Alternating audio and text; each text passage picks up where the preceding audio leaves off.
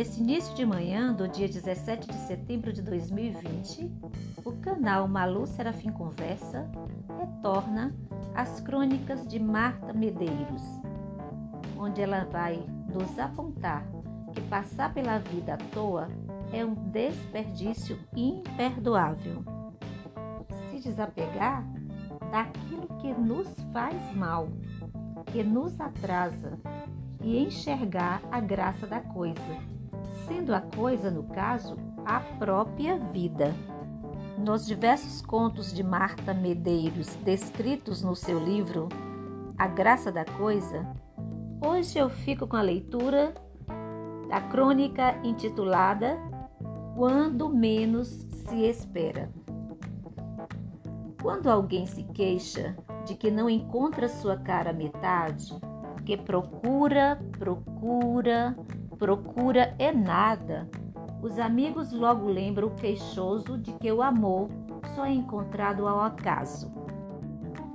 E foi justamente no dia que você vai à padaria, todo esculhambado, que poderá esbarrar na mulher de sua vida. E naquela noite, em que você sai do apartamento de pantufas para ir até a garagem do prédio desligar a droga do alarme do carro, que disparou o cupido poderá atacar, fazendo com que o príncipe dos sonhos divida com você o elevador. Não acredita? Eu acredito. Nas vezes em que saí de casa preparada para a guerra, voltei de mãos vazias. Todos os meus namoros começaram quando eu estava completamente distraída. Mas não vale se fingir distraída tem que estar realmente com a cabeça na lua. Aí acontece. O amor adora se fazer de difícil. Pois foi meio assim que aconteceu com a universitária que foi parada numa blitz semana passada. Ela se recusou a fazer o teste do bafômetro. Então teve a carteira recolhida e prestou algumas informações.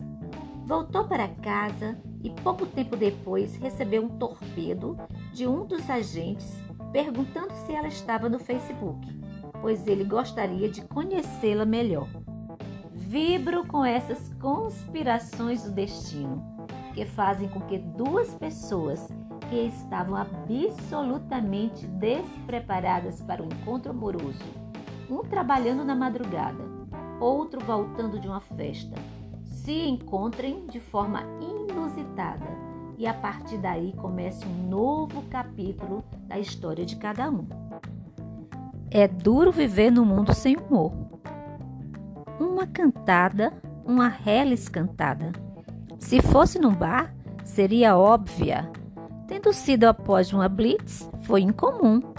No mínimo, poderia ter arrancado um sorriso do rosto da garota, que deveria estar pé da vida por ter a carteira apreendida. Depois de um fim de noite aborrecido, ela teve a chance de achar graça de alguma coisa, mas se enfesou ainda mais.